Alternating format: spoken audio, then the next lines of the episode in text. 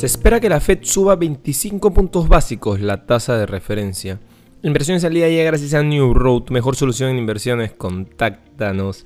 Hoy, en el plano local, Proinversión informó que existen 18 aeropuertos concesionados mediante la Asociación Público-Privadas, con inversiones programadas que superarían los 3 mil millones de dólares.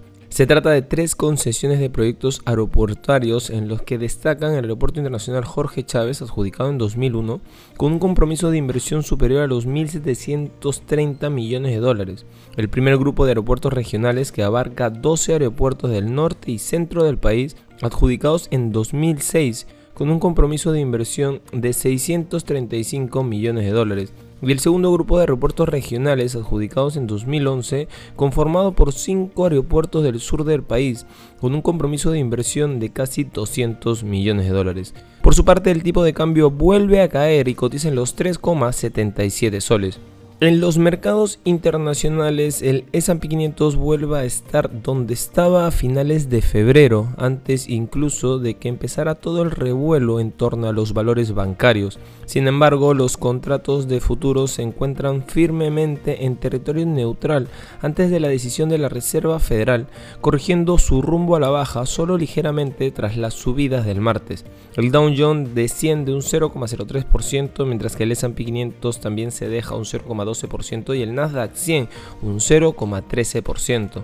Las acciones que probablemente acapararán la atención este miércoles incluyen las de Knight, que ha informado de un descenso del 11% de los beneficios, ya que ha recortado drásticamente los precios para eliminar el exceso de suministro en el último trimestre.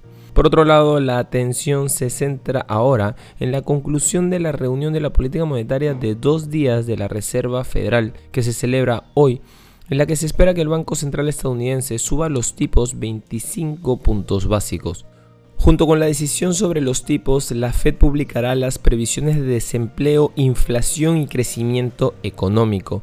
Los inversores compararán las últimas previsiones con las de diciembre para calibrar hasta qué punto está cambiando la forma de pensar de la Reserva Federal, dada la agitación bancaria en las últimas semanas. Y no queremos irnos sin mencionar que el presidente Xi Jinping ha rechazado la propuesta rusa de construir un nuevo gasoducto de exportación desde Siberia hasta China, pasando por Mongolia, una decisión que pone de manifiesto la necesidad de Rusia de encontrar nuevas fuentes de ingreso por exportaciones en su lucha contra las sanciones occidentales. Xi se ha negado a comentar la posibilidad de ampliar el llamado poder de Siberia, a pesar de las declaraciones de Putin sugiriendo que las conversaciones prácticamente habían terminado.